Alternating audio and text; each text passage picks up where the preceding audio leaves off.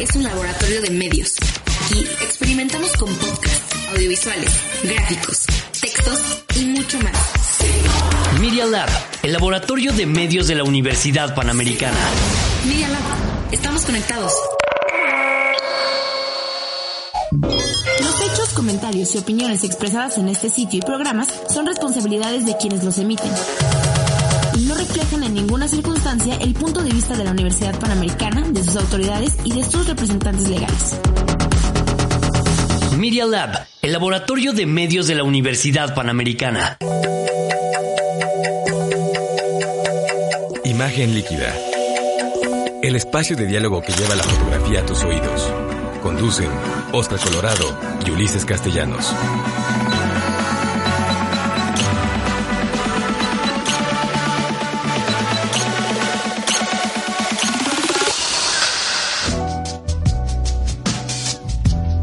Tal amigos? ¿Cómo están? Nos da mucho gusto saludarlos. Estamos en la emisión número 113 de la décima temporada de Imagen Líquida y aquí nos acompaña nuestro queridísimo Ulises Castellanos. ¿Cómo estás, mi querido Ulises? Aquí estamos, buenos días, buenos días. Año uno de la pandemia. Año uno de la pandemia, efectivamente. Bueno, todavía, yo el día que dejé de, de, ir a la universidad fue el 16 de marzo, entonces todavía me falta, llevo 11 meses de, este, de encierro, pero pues bueno, a ver, vamos a ver cómo nos va. En este programa es el número 113, mi querido Ulises. Oye, y platícanos más o menos qué vamos a tener.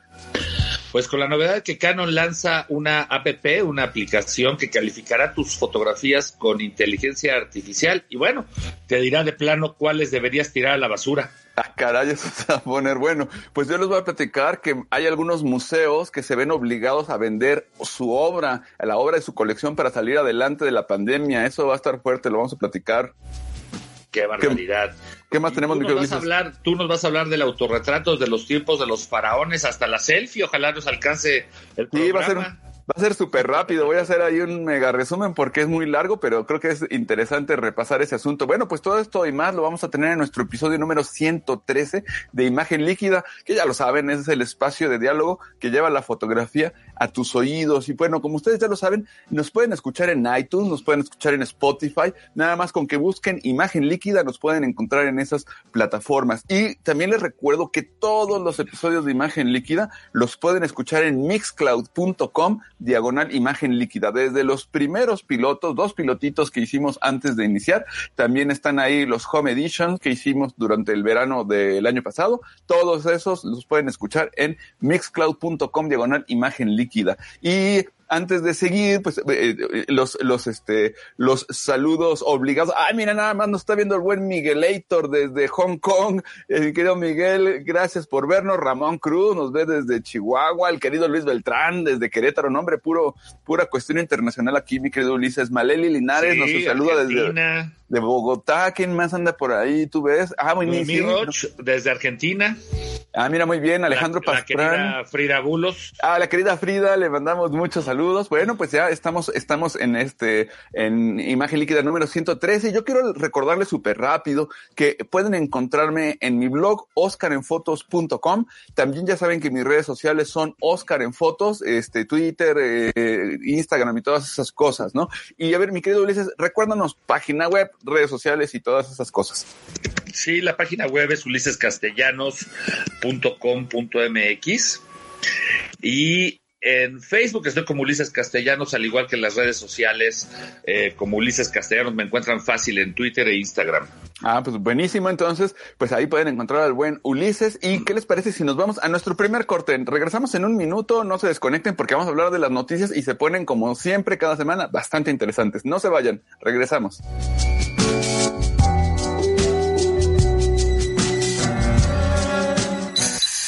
No te vayas. En un momento regresamos a Imagen Líquida. Es momento de hablar de todo. ¿Todo? ¿Qué es todo? Miguel App se compone de un poquito de todo.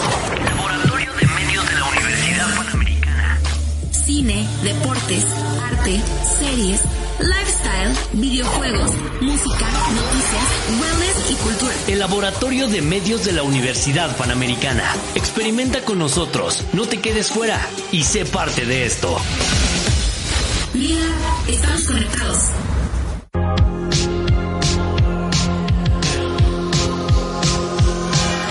Porque todos caímos de alguna u otra manera, ya estamos en TikTok.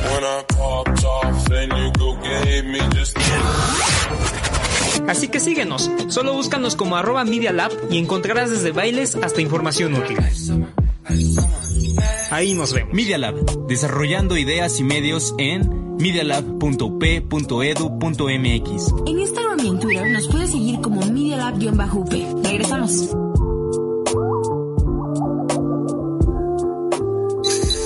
Continuamos en imagen líquida.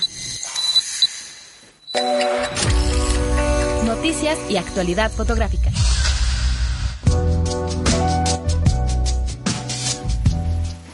Pues estamos de regreso y antes de hincarle el diente de las noticias, rápido algunos saludos porque fíjense que ya nos está viendo Erika González desde San Diego, California. El tío Vic, abrazos, qué bueno que nos estás viendo. Claudia Martínez, Carlos Estrada desde Chihuahua. Eh, dije, ahí nos está viendo Ulises Castellanos, qué chistoso. Mira, mi querido Juan Carlos Valdés, un abrazo, querido amigo. Eh, ¿Quién más anda por ahí? Mm, tenemos desde saludos. Chile, desde Chile. González de Cunco. Muy bien. Este, Ay, y- Santiago de Chile.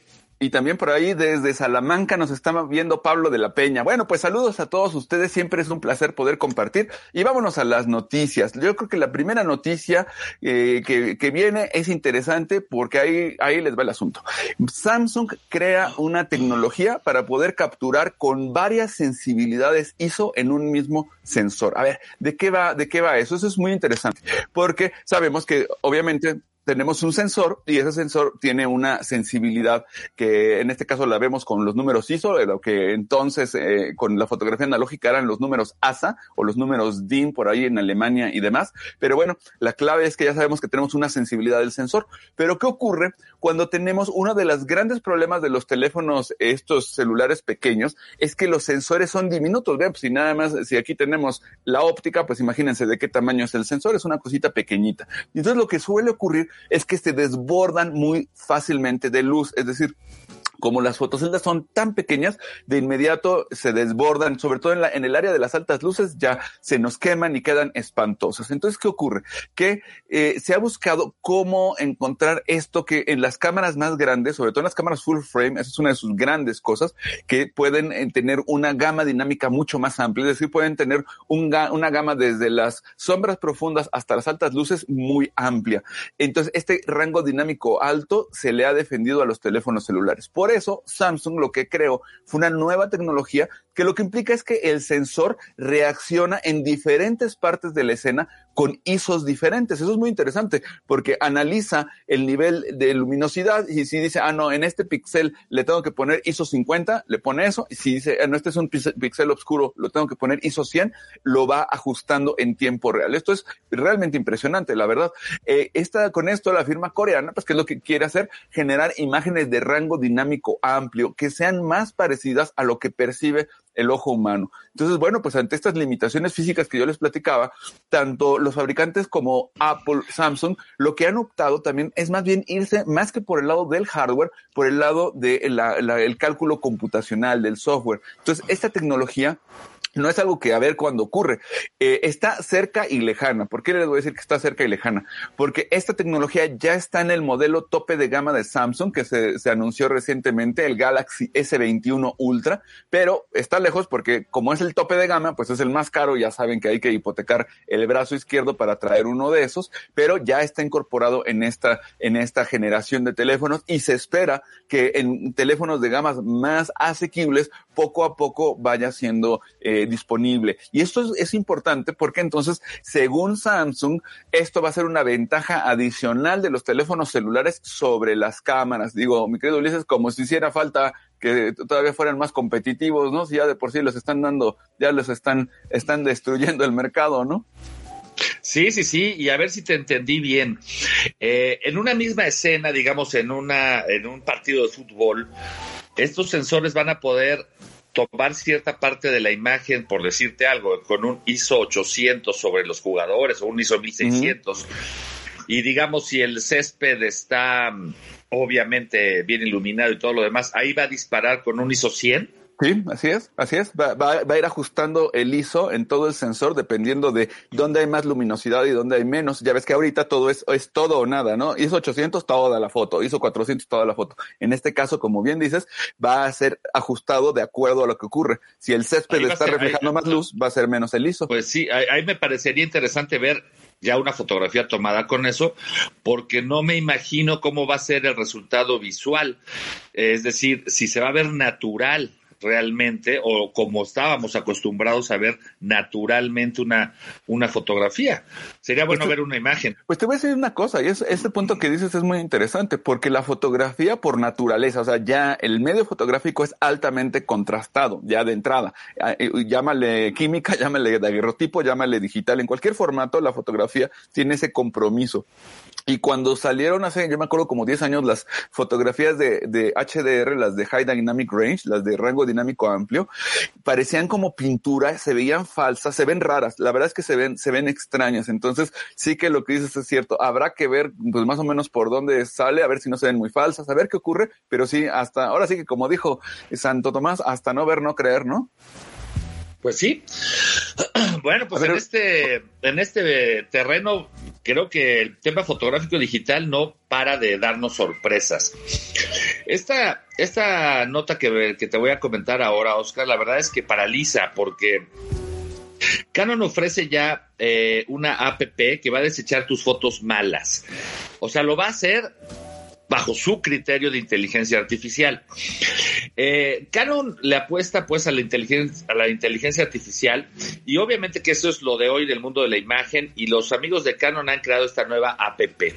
Por cierto, es exclusiva para Apple, no va a aplicar para los teléfonos Samsung que acabas de mencionar.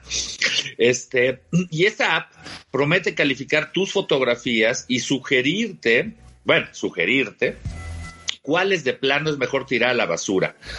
La app se llama Photo Cooling, foto con PH para nuestros amigos hispanohablantes, y tiene un algoritmo que analiza parámetros como nivel de ruido, vibrados y también ojos cerrados. Con estos parámetros en mano, la aplicación también califica tus imágenes. La aplicación tiene un costo de una suscripción de 3 dólares eh, mensuales. Tatsuro Kano, de la empresa Canon, declaró que en el abrumador mundo actual y su cambio constante se capturan y almacenan miles de fotografías en nuestros teléfonos, lo cual es totalmente cierto. Yo tengo como 50 mil. Hace falta una herramienta fotográfica experta, confiable e intuitiva que les ayude a decidir las mejores fotos basándose en años de conocimiento y tecnología confiables. Eh, no sé si esto realmente, digo, puede tener un aspecto práctico para el tema de los ojos cerrados, pero ¿qué haría Francisco Mata con aquel proyecto que hizo que se llamó Ojos Cerrados? Donde nos fotografió a, específicamente a fotógrafos, y creo me parece que presentó una exposición con eso. Sí, también publicó y un libro. todos nos pidió que tuviéramos los ojos cerrados. Esta aplicación ya se las hubiera borrado. Bueno, déjate de eso, mi querido Ulises. Eso ya está de por sí bastante potente. Pero imagínate que Robert Capa trae esa aplicación en su iPhone, se baja en el día de, toma Ah, su sí. foto histórica y le dice a la aplicación, ¿sabes qué, hijo? Llévate tu barrida. foto a la calle porque está barrida para afuera. No, imagínate. Sí, sí, sí. Esto eh, no, no sé cómo va a funcionar. Supongo que para el promedio, eh, digamos que para el promedio de usuario eh, no profesional de las aplicaciones, si pensamos en las fotografías que toman los adolescentes, si pensamos en las fotografías que toma, digamos, el sector de población que, que toma más intuitivamente una imagen que de manera profesional, es probable que sí les ayude. Y es probable, este, no se me vayan a enojar, pero es probable que tampoco se pierda nada con que les borren cinco mil fotografías de esas. Pero fíjate que te voy a decir una cosa, Ulises. Se me hace medio curioso que los amigos de Canon desarrollaron esta tecnología y te voy a decir por qué se me hace curioso. Porque me parece un poco, eh, a ver, no quiero decir inútil, pero a donde voy es, las cámaras cada vez son más inteligentes. Todas las cámaras están diseñadas para congelar sí o sí. Y si no puede congelar, le avienta el flash o hace lo que sea. Entonces, eh, tú te acordarás que en la época en la que tu mamá y mi mamá tomaban fotos, iban con su camarita en las vacaciones y de 36 exposiciones, una quedaba medio decente y la mitad de estaban vibradas espantosas. Pero hoy no ocurre eso. Uno. Dos, hay un montón, casi todos los, los teléfonos y casi todas las cámaras en dispositivos móviles ya detectan, Sony fue los primeros que los hicieron, cuando tienes los ojos cerrados y no toman la foto. Entonces, eh, sí hay, está como medio curioso, porque de ahí de entrada de los parómetros que va a buscar la, la aplicación, pues la mitad ya no ocurren. Entonces, sí que va a ser un poco extraño y ni hablar de la parte estética, de la parte subjetiva. Digo, este, esta aplicación tiraría a la basura el 99% de las fotos de Daido Moriyama, por ejemplo, ¿no? Sí, sí, sí, por eso te digo, este sería una cosa, eh, pues tremenda, tremenda. Sí, pues a ver, ver, qué ver. Esto, esto me lleva a que cuando pasemos a mi sección les voy a platicar de, eh, de uno de los riesgos de este tipo de aplicaciones en una historia que les voy a contar ficcionada.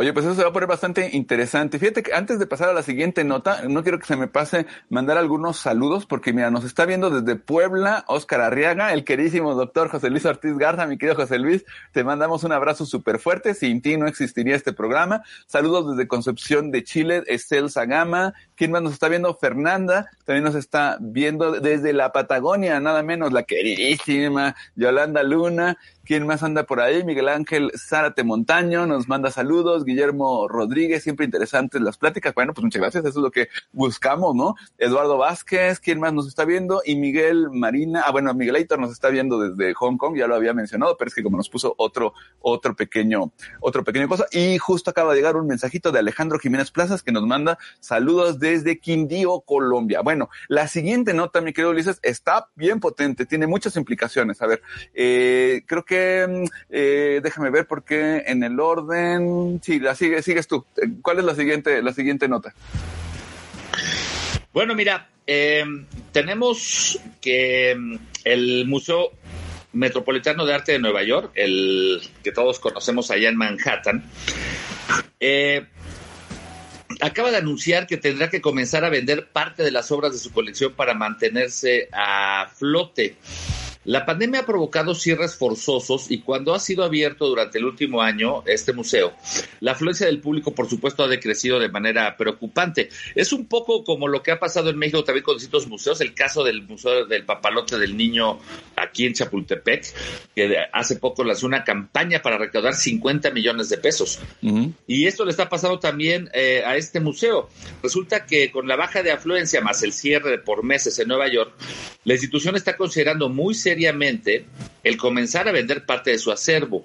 El Departamento de Fotografía del Metropolitan Museum of Art tiene más de 75 mil imágenes y es muy probable que sea una de las primeras colecciones en sufrir venta de sus piezas. O sea, primero las fotos.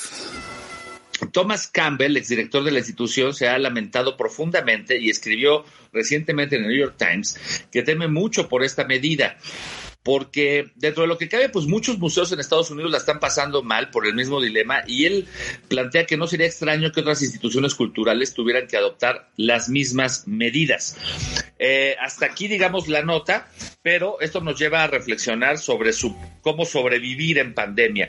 Yo no sería tan dramático como nuestro amigo eh, Thomas Campbell, porque si alguien compra esas colecciones, supongo que la comprará otra institución o la es muy difícil que un particular la llegase a comprar, pero eventualmente es parte del resultado de una crisis de adaptación. Si los museos no pueden sobrevivir, eh, aquí tenemos el caso del año pasado del cierre del museo de, que dirigía Lupita Lara, y que de alguna manera no han podido enfrentar esta situación. Eh, en México, para los que nos escuchan fuera de las fronteras, a diferencia de lo que sucede en Estados Unidos e incluso en Brasil y otros lugares, la cultura predominantemente la sostiene el Estado. ¿sí? Nuestra, nuestra política cultural es una política de Estado. Bellas Artes, eh, todos los museos que conocemos, el de antropología, el Museo de Arte Moderno, pam, pam, pam. Por eso no se han tocado eh, un solo cuadro ahí, porque aunque están cerrados, no viven del público. Pero el modelo norteamericano y el modelo, por ejemplo, brasileño que conozco bien, es un modelo privado. Es decir, todos los museos funcionan con sus recursos. Es decir, el Estado no da un peso. Si a veces les condonan un poquito de impuestos o algo, pero más bien tienen patrocinadores. Por eso están quebrando porque funcionan como una empresa, que es un poco lo que pasó aquí en México con el Museo Papalote, porque es un museo privado. De tal manera que si no tiene afluencia, si no tienes gente, es obvio que con qué pagas la nómina, con qué pagas el espacio, con qué mantienes incluso las obras o, la funcionalidad del museo. Eh, entonces, en este caso, pues es uno más de los casos terribles de las consecuencias que nos ha, eh, a las que nos ha llevado esta situación absolutamente insólita de la pandemia y que nos está llevando a ver cuáles son las cosas prioritarias para, pues para el ser humano, ¿no? Para la sociedad en general. Aquí en México, recordemos, Cinemex acaba de anunciar eh, su quiebra porque efectivamente, aún con el regreso a las salas, la gente no quiere estar en un lugar eh, masivo, vamos a ponerlo así, pero además Hollywood no asegura que tenga suficiente producción como para mantener 100 salas con 300 películas como nos tenían acostumbrados. En fin, es una tragedia y esa es la nota con respecto a lo que pasa en Manhattan. Pues fíjate que esto es muy interesante, Ulises, y también a mí me gustaría solamente abundar en un asunto que tiene que ver con el modelo que tú platicas, el modelo privado, eh, y no nada más le afecta a los museos en Estados Unidos, toda la vida cultural, por ejemplo, el ICP de Nueva York también ha tenido ese problema de manera tremenda. Lo que le ha ayudado el ICP al International Center of Photography es que tienen un modelo educativo importante y lo supieron adoptar en línea. Pero, por ejemplo, los museos que dependen en buena medida de esa afluencia es un tema, pero no son los únicos. Ahí te van, por ejemplo, las orquestas sinfónicas, la Sinfónica de Boston, etcétera, son igual entidades privadas, no son entidades públicas. Y que tienen modelos totalmente distintos de poder sobrevivir que lo que ocurre en México. Ahora, también hay que decir que estas instituciones no solamente viven del boletaje, por decirlo de alguna manera, es decir, no solamente viven de, la taquilla, tanto las, la ópera como el, este, como el Museo Metropolitano de Arte. Tienen, tienen estos, estos patrones, a estos mecenas, tienen estos boards de, no sé si te acuerdas que entra uno al Museo de Metropolitano de Nueva York, que hay como toda una lista literalmente en mármol de la gente que ha aportado millones y millones de dólares a eso, y no es raro que tengan la sala Ulises Castellanos porque dejó en su herencia 300 millones de dólares y entonces ahí se hizo. Entonces, es un esquema muy distinto. Lo que decía, y fíjate, eso es interesante, eh, para concluir, lo que decía este exdirector del, del Museo de Arte Moderno de Nueva York en la nota que escribió en el New York Times es muy interesante porque decía, es que es un poco como si fueras una, es como decía, eh, lo decía muy fuerte, ¿no? Decía, es como darle crack al, al adicto a la cocaína cocaína. O sea, le vas a solucionar la urgencia de golpe rápidamente, pero el problema es que se puede volver adicto a eso. Entonces pueden volver adictos a salir del paso rápidamente vendiendo las colecciones ah. de lo que tienen, ¿no? Y en Estados Unidos sí hay que decir que el mercado del coleccionismo es brutal. O sea, mm, por ejemplo, para, para, para mí, bueno, estamos aquí Bill Gates, Bill, Gates, sí lo puede comprar, ¿no? Sí, o sea, hay gente, y además eh, esto lo puedes ver en las subastas. O sea, el mercado del arte de lujo es inmenso y se pagan millones y millones de dólares. Realmente lo que pasa es que muchas de estas obras en acervos no están disponibles para la, para la compra, pero de que hay dinero que lo puede, gente que lo puede comprar y que además le encantaría tener un, un acervo de estos que normalmente no están disponibles, sí lo hay. No son miles, desde luego, pero de que los hay, los hay. Pero bueno, pues efectivamente los museos eh, privados, como los que tú mencionas en México, el caso del museo este de Cuatro Caminos, que fue un, un tema lamentable el que tuviera que cerrar, pues son estas consecuencias de la pandemia. Yo creo que también lo que decías Hollywood, y eh, el modelo que está ocurriendo es que se está transfiriendo la riqueza, digamos, de los exhibidores de cine, como podría ser Cinemex, Cinépolis, todos ellos, pues pasa a Netflix, ¿no? Así de fácil, al streaming, ¿no? Sí, ahí por, por, ejemplo, Cine, Cine Cinepolis eh, tiene ya una plataforma que se llama, me parece que Cineclick o algo por el estilo, que es equivalente a Netflix. Eh, efectivamente, este modelo pone eh, a prueba todo lo que, lo que teníamos antes de la pandemia, porque, por ejemplo, nosotros en la Fundación Poniatowska también nos hemos visto afectados por el tema presupuestal. De hecho, hemos arrancado el año sin presupuesto. ¿Y qué, es, qué, decidimos hacer? Y tú, y tú, tú lo sabes porque también eres parte de esto. Nos volcamos a al online y nuestro diplomado, por ejemplo, de fotografía, que tiene ahorita unos 30 alumnos, tiene más gente que la que teníamos en su momento en actividades presenciales en la Ciudad de México. porque ampliamos el panorama y tenemos gente de Europa, tenemos gente de América, de Sudamérica, tenemos gente de todo el país que además ellos lo agradecen porque normalmente no podían viajar de Tijuana o de Costa Rica a México a tomar un Mi querido Ulises, olvídate de Costa Rica, a veces en la misma ciudad de México, moverte físicamente en, una fiesta. Exactamente, exactamente. Y ahora, pues bueno, estamos todos conectados aquí. Y fíjate que en este contexto, el lado contrario de lo que está pasando en Nueva York es París. En París, el modelo eh, de cultura es del Estado y tiene altos patrocinios, aunque son caros los museos, tienen esta escala de descuentos en que si eres estudiante, bla, bla, bla, bla, puedes llegar a pagar cero para entrar, cosa que no sucede siempre en Estados Unidos. La única cosa privada que hay para nuestros amigos que vayan a viajar próximamente a París es la Torre Eiffel. Todo lo demás es del Estado, o sea, me refiero a los museos, al Museo del Louvre, al Museo, al, de Pomp, a, todos los museos son eh, patrocinados con una empresa mixta, pero mayoritariamente del Estado. Por eso tampoco se está presentando como que esa crisis por allá con los franceses. Vamos a ver cómo lo resuelve Nueva York.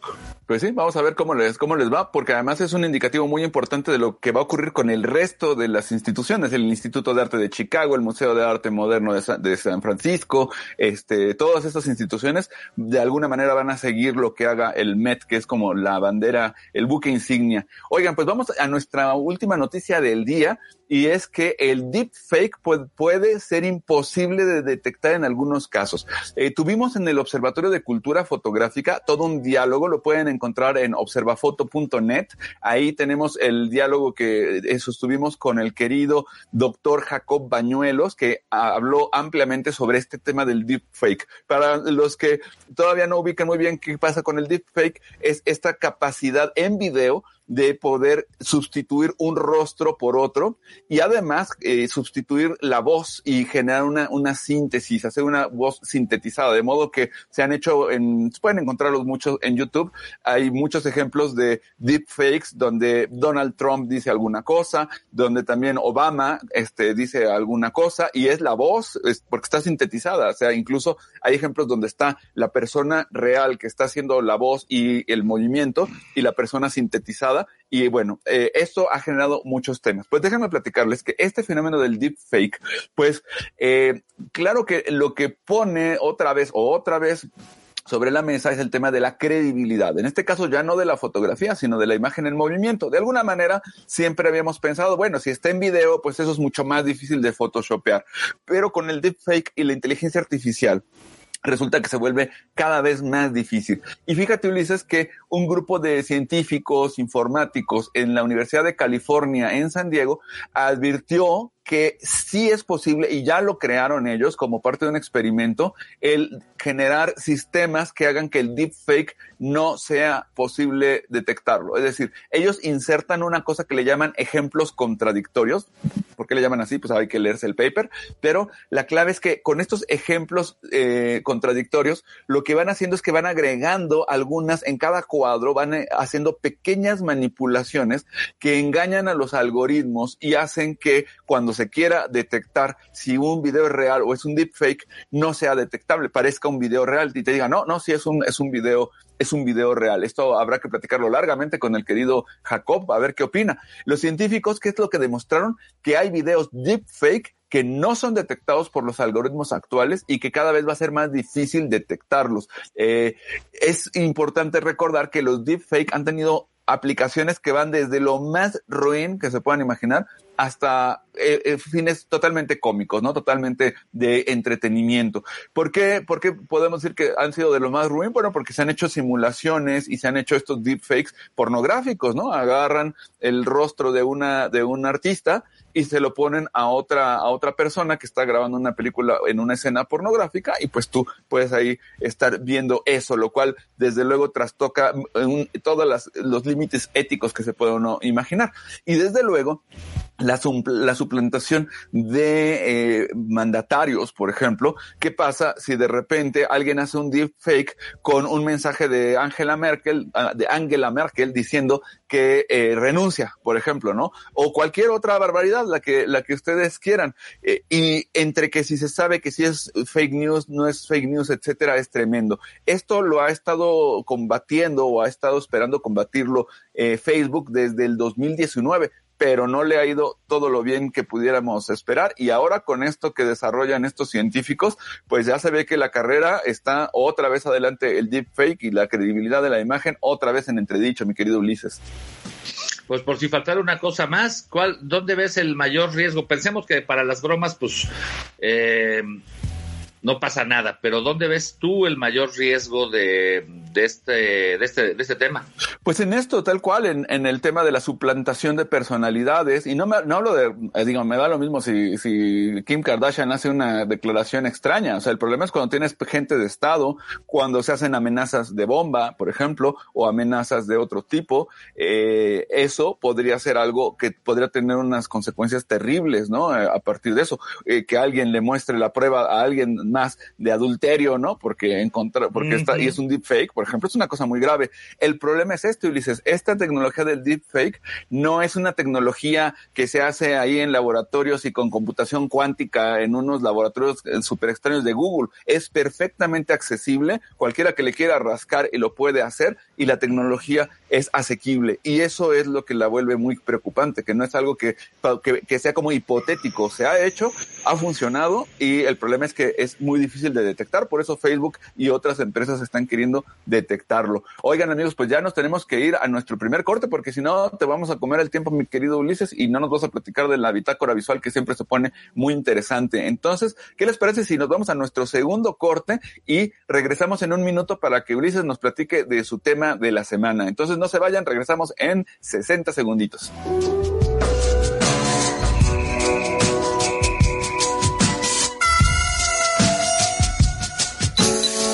No te vayas. En un momento regresamos a Imagen Líquida. Media Lab es un laboratorio de medios. Aquí experimentamos con podcasts, audiovisuales, gráficos, textos y mucho más. Media Lab, el laboratorio de medios de la Universidad Panamericana. Media Lab, estamos conectados.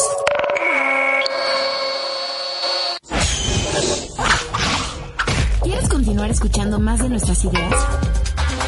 Ingresa a Spotify o Apple Podcast y búscanos como Media Lab.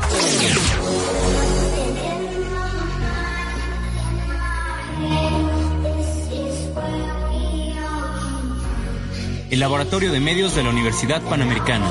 Escuchas Media Lab, experimentando sensaciones auditivas.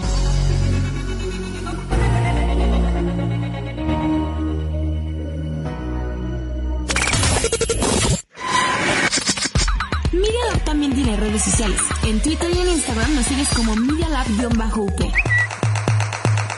Y en Facebook, si quieres seguir nuestra transmisión, nos encuentras como Media Lab. No olvides entrar, seguirnos y darnos like. Continuamos en imagen líquida. Bitácora visual.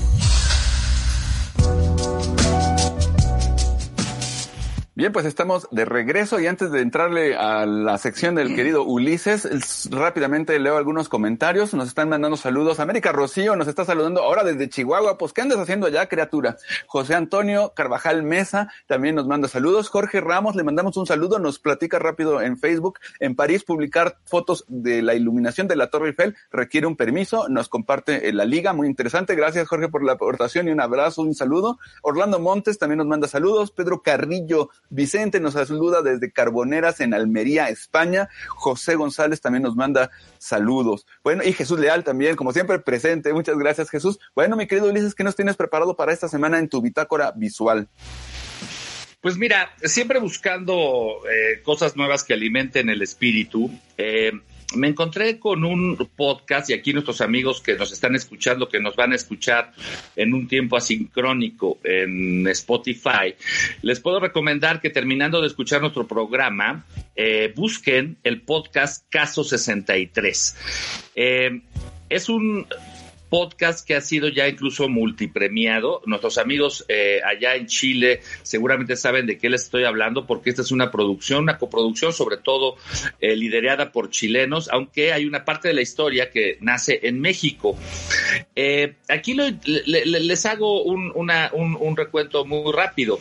Este podcast es un caso de ciencia ficción se llama Caso 63 y eh, está situado en el año 2022, es decir, en el próximo año. Y eh, lleva la historia de una psiquiatra, Elisa Aldunate, que graba las sesiones de un paciente registrado como caso 63, quien asegura ser un viajero del tiempo. Eh, lo que comienza como rutinarias sesiones terapéuticas se transforma rápidamente en un relato que amenaza las fronteras de lo posible y de lo real, una historia que se mueve libremente entre el futuro y el pasado de dos personajes que quizá tienen en sus manos el futuro de la humanidad. Y esto va muy relacionado con varios temas.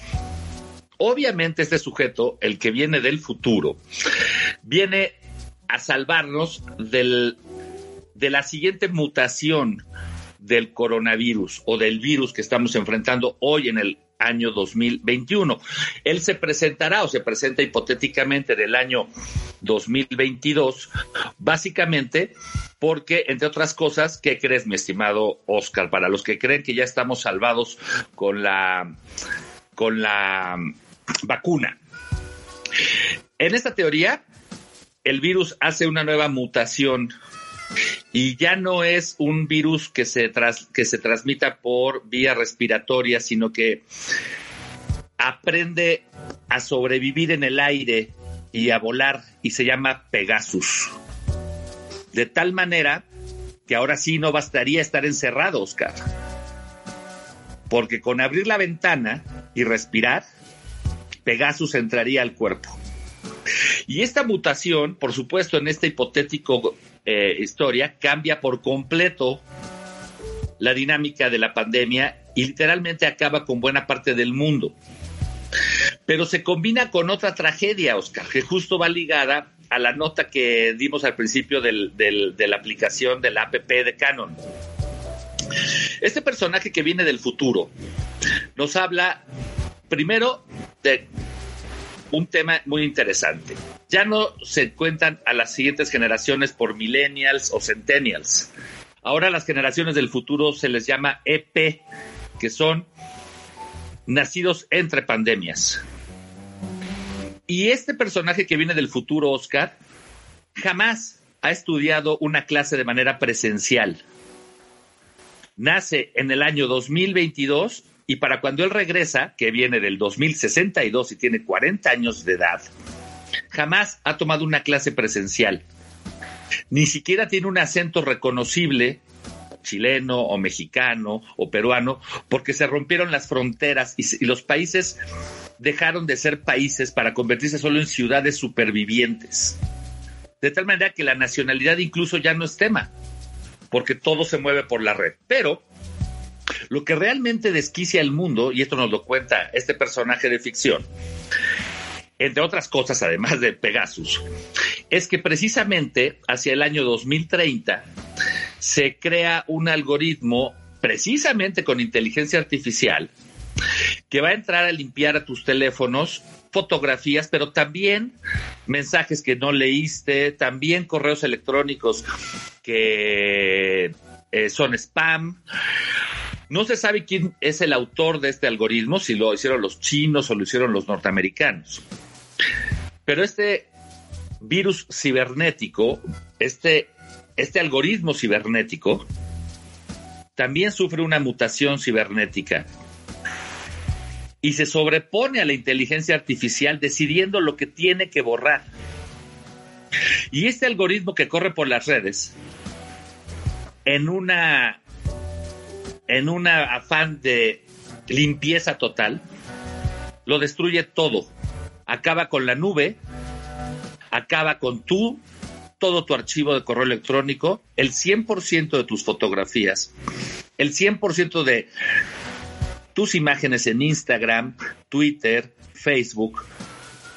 Y una vez que la gente amanece con sus teléfonos vacíos, incluidos los teléfonos, los números telefónicos de tus amigos, que por cierto, nadie memoriza, porque ya nadie marca un teléfono. Yo cuando te marco a ti digo Oscar. Ahí sí viene el caos, viene el vacío. La gente está encerrada sobreviviendo a un virus y se queda sin red, pero sin información. Desaparece Wikipedia, desaparece todo y la gente en ese vacío sale a las calles, literalmente ansiosa, y terminan creando oleadas, oleadas de matanzas que terminan por darle la estocada final a un planeta que es de lo más frágil de lo que nos imaginamos. Esta historia se compone de 10 o 12 capítulos, cada uno de 15 minutos. Está extraordinariamente bien escrita. Tú que sabes de, nuevas narrativas, yo creo que lo vas a disfrutar mucho. Eh, se llama Caso 63. Ya lo puse, de hecho, eh, allí en el, aquí en el, en el Facebook. Y es obvio que este podcast eh, te, te, rompe la cabeza, porque además de la historia que hay entre estos dos personajes, entre el que viene del futuro y el que viene y el que está en el presente, por supuesto nuestra amiga, la, la, la, la psiquiatra, la psicóloga, en principio no le cree nada de lo que está planteando este hombre, ¿verdad? Porque incluso llega a burlarse de él diciéndole, bueno, sí, seguramente vienes a buscar a tu hijo que no ha nacido y lo quieres rescatar de esto y del otro porque tu mujer apenas va a estar embarazada. Y él se burla diciendo, no, doctora, yo también vi esa película. Esto es más complejo que eso. Y el hecho de saber de cine no me descalifica como viajero del tiempo. Entonces, es muy buena la historia. Yo creo que los va a apasionar. Yo sugiero que la escuchen. A ver, yo sugiero que la escuchen con tiempo. No tienen que soplarse los 10 capítulos en un día. Denle tiempo, 15 minutos a un episodio. Pero no lo hagan mientras ven la televisión, no lo hagan mientras están lavando los trastes, no lo hagan salvo que estén recostados o estén eh, en, un, en un momento de introspección, porque ¿sabes qué pasa, Oscar? Estamos perdiendo también esa capacidad, estamos metidos en 20 cosas, ya lo hemos platicado mucho con el tema de, de la contemplación de la imagen, de que no existe ya esa contemplación. Y francamente, eh, pues yo creo que es muy importante que de repente también le dediquemos tiempo a este tipo de cosas y este tipo de historias que nos llevan a otros mundos. Oye, Ulises, perdón que pues te interrumpa, porque se me hace súper interesante esto que dices. Y, y a ver, fíjate, me, me, parece muy interesante lo que dices sobre las fotos que se borran, sobre este olvido digital, etcétera.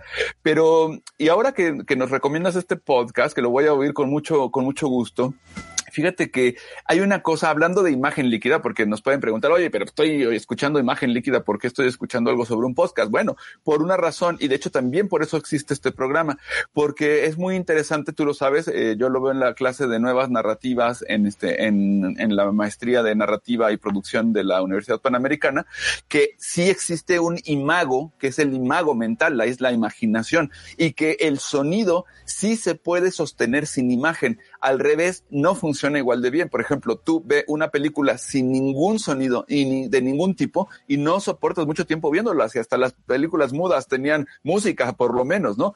Pero el sonido sí se sostiene solo y el sonido sí nos permite eh, eh, llegar a estos mundos increíbles. Tú sin duda, este es un caso que, que vimos en la maestría que tú recuerdas, sin duda, el caso de Calimán, que fue un, este, un superhéroe eh, que se hizo en México, que era hindú, que era hijo de la diosa Kali y que era, que había sido pirata del Caribe y unas cosas extrañísimas, interesantísimas además, porque lo único que hacía falta era vestir un paisaje sonoro hacer un guion y soltarlo. Entonces creo que sí es muy interesante lo que nos propones de esto que dices, de escucharlo con calma, sentarse y dejar esa evocación y esa imagen, esa imagen mental, ese imaginario que se, que, que el, el, oído sí es capaz de despertar y completar toda una película mental, que eso, pues, por eso, por eso las, las radionovelas tenían ese éxito tan brutal en los sesentas, ¿no?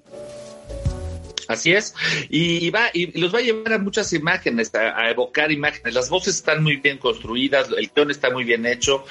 Eh, tiene momentos de humor, tiene momentos de drama, tiene momentos que ya para el segundo episodio, yo me lo soplé en una, en un día, me lo soplé en un viaje Monterrey, México, en el auto, y me hizo el viaje muchísimo más llevadero. Jamás había escuchado un podcast metido en el auto, venía viajando solo.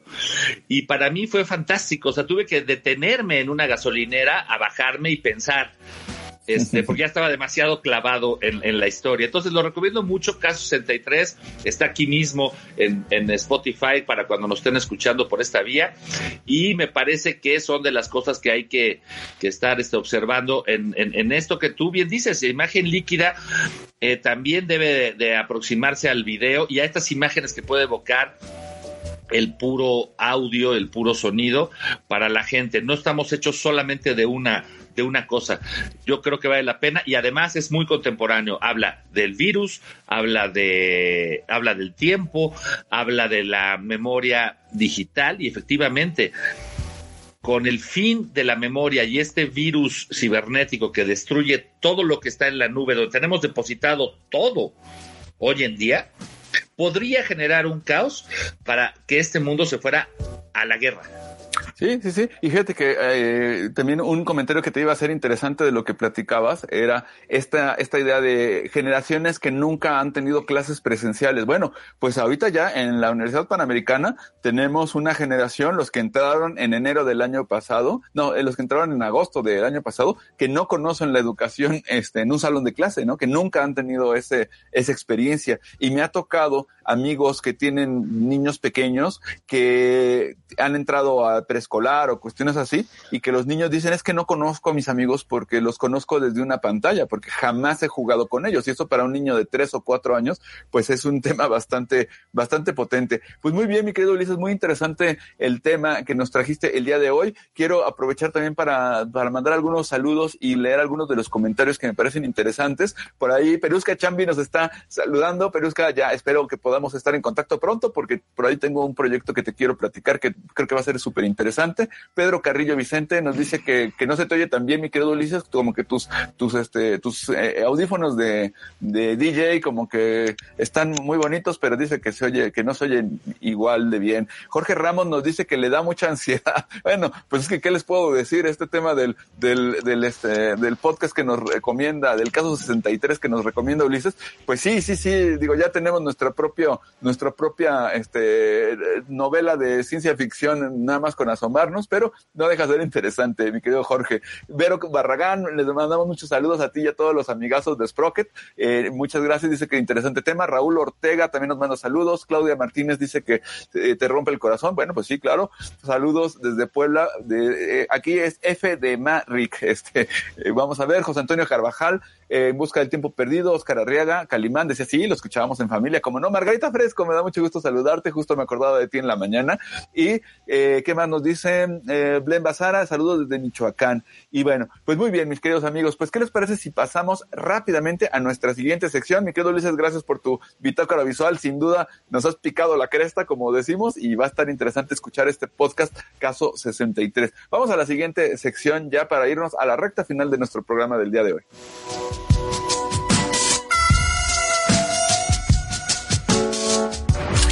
Historia de la fotografía.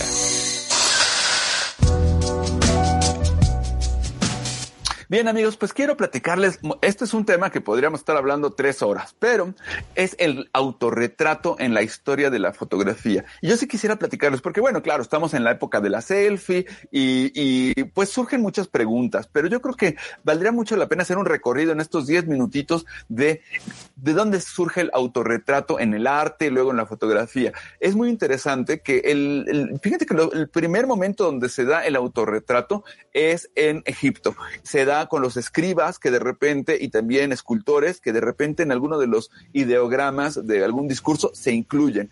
Y otro caso que fue muy interesante fue el de Fidias, el arquitecto del Partenón. ¿Se acuerdan del número Fi? El número Fi se llama así por en un homenaje a Fidias, este arquitecto que hizo el Partenón. Bueno, pues a él se le ocurrió en el Partenón ponerse un autorretrato, se hizo una escultura de él mismo, por ahí la dejó como que no quería la cosa, y bueno, eso le costó irse a la cárcel, lo apresaron y lo mandaron al calabozo. Pero este era un autorretrato de firma, un autorretrato muy sutil. Y mientras les voy platicando esto, yo les sugiero vivamente a nuestros amigos que les gusta estar con la cámara en la mano y tener por ahí algún pequeño eh, proyectito interesante durante estos momentos, hacer un autorretrato de firma fotográfico. A ver, ¿cómo podrían incluirse en una escena de una manera muy sutil, donde prácticamente no se vean, que verdaderamente tenga uno que buscarles y decir, ah, mira, pues ya te encontré, ¿no? Este autorretrato de firma fue el primer momento en el que se hace una autorrepresentación de un artista. Luego, bueno, pues se da un salto cuántico y llegamos, ya saben, creo que el autorretrato idealizado. Para el que piensa que las selfies es como esta idea de un mundo irreal, poetizado y etcétera en Instagram, bueno, mis amigos, yo creo que el ejemplo máximo fue Durero, Alberto Durero, Albert Dürer. Este hombre bueno, se hacía unos autorretratos, pero que salía bellísimo. Yo no sé si él era tan guapo como se veía a sí mismo, pero sí le echaba ganas y se apreciaba bastante el buen durero. Este autorretrato idealizado, desde luego, se aparta mucho. Probablemente sí tenga algo que ver con la realidad. Seguramente era bien parecido el buen durero, pero de que le echaba como mucha crema a sus tacos, eso no cabe ninguna duda. Ahora, luego, en contraposición a esa actitud, llegó otro tipo de autorretrato que fue el que hizo Rembrandt que era el autorretrato de autoexploración. Y este es muy interesante, porque si uno ve un autorretrato, hay muchísimos autorretratos de Rembrandt, pero tú puedes saber exactamente qué edad tiene en cada autorretrato sin siquiera ver el título. ¿Por qué? Porque lo ves cuando tenía 17 años, cuando tenía 57 años, cuando tenía 67 años. Y se ve, se le ven las arrugas, etcétera. Es un tipo de, de autorretrato que va mostrando la evolución del artista. Y desde luego, a lo largo de la historia, se han dado, otro tipo de autorretratos, como el autorretrato catártico, el de la catarsis. Caso clarísimo, el de Frida Kahlo, ¿no? Ya se acuerdan estos, estos autorretratos muy dolientes, etcétera, ¿no? Bueno, eso es en el, en el arte. Y de nuevo, ¿por qué no hacer un proyectito con cada uno de estos autorretratos? Un autorretrato firma, digo, un autorretrato idealizado, ni les digo, pues todos los que tenemos un, un, este, un perfil en Facebook, en nuestra foto, ya tenemos un autorretrato idealizado. Muy poca gente hace un esfuerzo eh, expreso por verse mal en esa foto. Pero también pueden hacer un autorretrato de exploración. ¿Quién soy yo? O un autorretrato catártico, ¿no? Decir, híjole, a ver, tengo un montón de conflictos internos, ¿cómo los muestro en un autorretrato? Pero bueno, llega la fotografía, ya saben, en 1839 y justo el año en el que muestra la fotografía, el proceso fotográfico, por su lado Talbot en Inglaterra y por su otro lado eh, Daguerre en eh, Francia, surge el primer autorretrato que fue de Robert Cornelius. Él hace el primer autorretrato en daguerrotipo y, y e inicia toda una, una, corriente. Digo, ni hablar de Hippolyte Bayard y su clásica eh, daguerrotipo de El ahogado, ¿no? Su, clásica imagen de El ahogado. Bueno, pues a lo largo de la historia de la fotografía, eh, el, el dirigir la cámara hacia ti ha sido una práctica que han hecho muchos autores. Me acuerdo de algunos. Por ejemplo, Claude Cajón, esta fotógrafa del surrealismo, interesantísima, eh, que vale mucho la pena ver su fotografía. Todos estos eh, casos los pueden ver ahí en mi blog en Oscar en Fotos. Claude Cajun, interesantísimo su obra de autorretrato. Lee Friedlander, otro gran fotógrafo contemporáneo, locochón, propositivo, ya saben, pero que él se incluye desde una sombra, eh, hace fotografías desde su coche, hace una serie de mecanismos de autorrepresentación interesantísimos. Uno de mis ejemplos favoritos, una de mis fotógrafas favoritas, Francesca Goodman, claro que ella se está autoexplorando, una niña de 13 años que llega al museo de, de diseño, al museo, a la escuela de diseño eh, y empieza, su padre le regala una, una cámara y empieza a autoexplorarse, saber quién es, autorrepresentarse, interesantísima la obra de Francesca Goodman. Y luego ya en la onda contemporánea, pues gente que puede ser, por ejemplo, San Juan, un artista chino que ha hecho cosas muy interesantes con el autorretrato, la autorrepresentación, y uno de los que se ha burlado y que ha sido como yo le llamo el hermano incómodo, hemos platicado de él en imagen líquida y también pueden encontrar un informe especial en Oscar en Fotos, es Martin Parr. Martin Parr, que es buenísimo porque se hace esos, estos autorretratos super kits de, como de, de estudio, de este, de estudio fotográfico, etcétera. Súper interesante lo que hace Martin Parr. Entonces, bueno, creo que aquí sí siempre va, siempre me hacen esta pregunta, ¿no? Que es, ¿los autorretratos son selfies o no? O sea, ¿se puede considerar una selfie un autorretrato? Y bueno, les puedo decir que le he dado muchas vueltas a esta pregunta y siempre había que recordar que todo autorretrato es una autorrepresentación una manera de visualizarse del que se está haciendo la fotografía para mostrarse al mundo. Y eso es una selfie al final del día. Y eso era Durero, y eso era eh, Fidias, y eso eran todas estas posibilidades. De hecho, yo les recomiendo mucho, de hecho por aquí se los voy a poner ahorita en lo que seguimos platicando, el, el, informe especial que hice sobre, este ya tiene algunos añitos, es de 2013, pero les va a gustar, sobre autorretrato y fotografía. Ahí también platico largamente de, el, eh, de la selfie y demás. Y desde luego también hay una pregunta que siempre se da, que es el tema del narcisismo. Me parece que es interesante porque hay hay sí un, un, elemento de querer mostrarte, de querer mostrar una realidad que a lo mejor no es la tuya, ¿no? Que te quieres mostrar lo más guapo posible, etcétera. De hecho, yo en algún momento hice un ejercicio fotográfico que era exactamente lo contrario, en eh, buscar la manera de amplificar todos mis defectos eh, de la piel, por ejemplo, simplemente a través de crear toda una serie que hiciera que me viera lo peor posible. Y la verdad es que no me costó mucho trabajo, ¿eh? había bastante material con el cual trabajar, pero bueno, la clave era como explorar exactamente lo contrario de la idealización, sino tratar de explorar otras posibilidades. Y claro, la gran ventaja fotográfica del autorretrato es que siempre tenemos al modelo a la mano, pues lo único que tenemos que hacer es ponernos la cámara del teléfono, la cámara normal, ponernos enfrente. Quizá también sea interesante para los que les guste y que tengan tiempo y paciencia hacerse unos autorretratos en cámara grande, pero cuando digo grande es formato grande, 8 por 10, fotografía de placa, también sería otra otra aproximación diferente, interesante a lo que hacemos como de manera muy instantánea, muy instagramera en las aplicaciones. Les quiero leer ya casi para terminar un, eh, porque este es un tema del cual podríamos hablar horas y horas y horas, pero simplemente les quiero dejar esa, esa idea y les quiero leer un parrafito cortito de lo que escribí en este informe especial. Yo ahí escribía esto, que el autorretrato no es lineal, no es una línea de tiempo, sino que es orgánico, se va ramificando, se va ramificando su historia, se van ramificando sus estilos, los, estos estilos se entreveran, se mezclan y entonces se va de ida y vuelta y se regresa, ¿no? Eh, por ejemplo, a mí me gusta mucho eh, el flamenco y hay, hay, eh, hay cante de ida y vuelta, ¿no? Hay palos de ida y vuelta que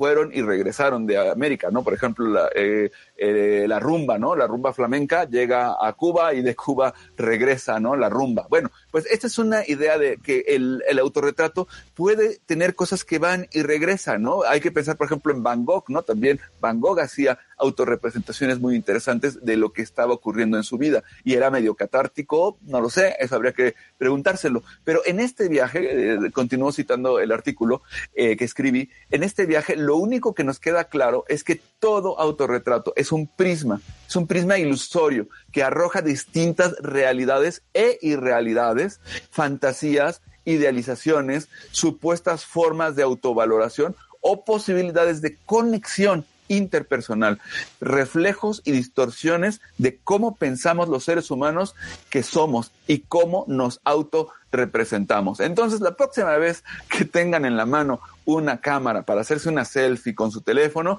piensen en esto. ¿Cómo podemos hacer más consciente estos reflejos, estas distorsiones y esto que es lo que pensamos y lo que percibimos de nosotros mismos, de nuestra autorrepresentación? Porque desde luego nuestra autorrepresentación mental es distinta. Yo soy diferente de cómo me veo en el espejo, de cómo me ve Ulises. Y Ulises igualmente es filtrado a través de su propia historia, de su propio ser, de sus propias ideas, etcétera. Y yo lo veo de una manera diferente que como seguramente él se ve en el espejo. Entonces, ineludiblemente recuerden esta idea y que es con la que me quisiera quedar ya para despedirnos, que ineludiblemente todo autorretrato refleja la manera en el que su autor, el autor del autorretrato, quiere ser visto por el mundo. Bueno, pues mis queridos amigos, ya se nos acabó el tiempo, mi querido Ulises, vamos a ver si hay algún otro. Ah, bueno, por ejemplo, Claudia Martínez habla de Cindy Sherman y ojo, eh, ojo Claudia, porque Cindy Sherman ha dicho muchísimas veces que sus fotografías no son autorretratos, sus fotografías son representaciones de estereotipos, de situaciones, sobre todo de estereotipos, desde las Untitled Film Stills hasta lo que ha hecho eh, más recientemente, no son autorretratos. Por eso no cité a Cindy Sherman en este, en este asunto. Por ejemplo, hay otras fotógrafas que no hacen autorretratos en sentido estricto, como eh, Gillian Waring, por ejemplo, es otra. Tomoko Sawada también se personifica. Nikki S. Lee es otra fotógrafa contemporánea que utiliza su propio cuerpo como vehículo fotográfico, pero que no está haciendo autorretrato. Bueno, perdón por la digresión. Horacio eh, Ortiz nos manda saludos fuertes. Ah, mi querido, mi querido eh, Francisco Mata nos dice, la autorrepresentación tiene un gran valor cuando es intuitivo. Fíjate que sí, y justo hoy en la mañana, Paco, me estaba acordando de ti porque sabía que iba a hablar de esto y me acuerdo mucho de eso que tú me dijiste alguna vez, que es el retrato, no el autorretrato, el retrato es un contrato, un contrato donde el, foto, el, el sujeto fotografiado pone su imagen en manos de alguien, de alguien más. Siempre recuerdo mucho esa enseñanza que tú me diste, mi querido Paco, y esto que tú nos dices es interesantísimo. La autorrepresentación desde el punto de vista intuitivo. Creo que esto es algo que es una gran lección, mi querido Paco. Este, gracias por, por comentárnoslo. Eh, luego, ¿quién más? Por ejemplo, Alejandro Contreras también nos manda saludos. Bueno, pues ya con esta nos despedimos, mi querido Ulises. Pues esto da para mucho de qué platicar. Tú no eres mucho de hacerte selfies, o sí, sí, tú sí, tú sí le haces a la selfie, mi querido Ulises, pero ya casi, casi nos vamos. A veces, a veces, a veces. a veces. El que no vale sea-. El que no se haya una hecho una selfie que tire la primera piedra. Queridos amigos, cuídense mucho. Gracias. Mi nombre es Oscar Colorado. Les hemos traído la fotografía del mundo y el mundo de la fotografía. Nos vemos la próxima semana. Hasta pronto. Así presentamos Imagen Líquida. Los esperamos la próxima semana, aquí, en Radio UP. Transmite tu vida.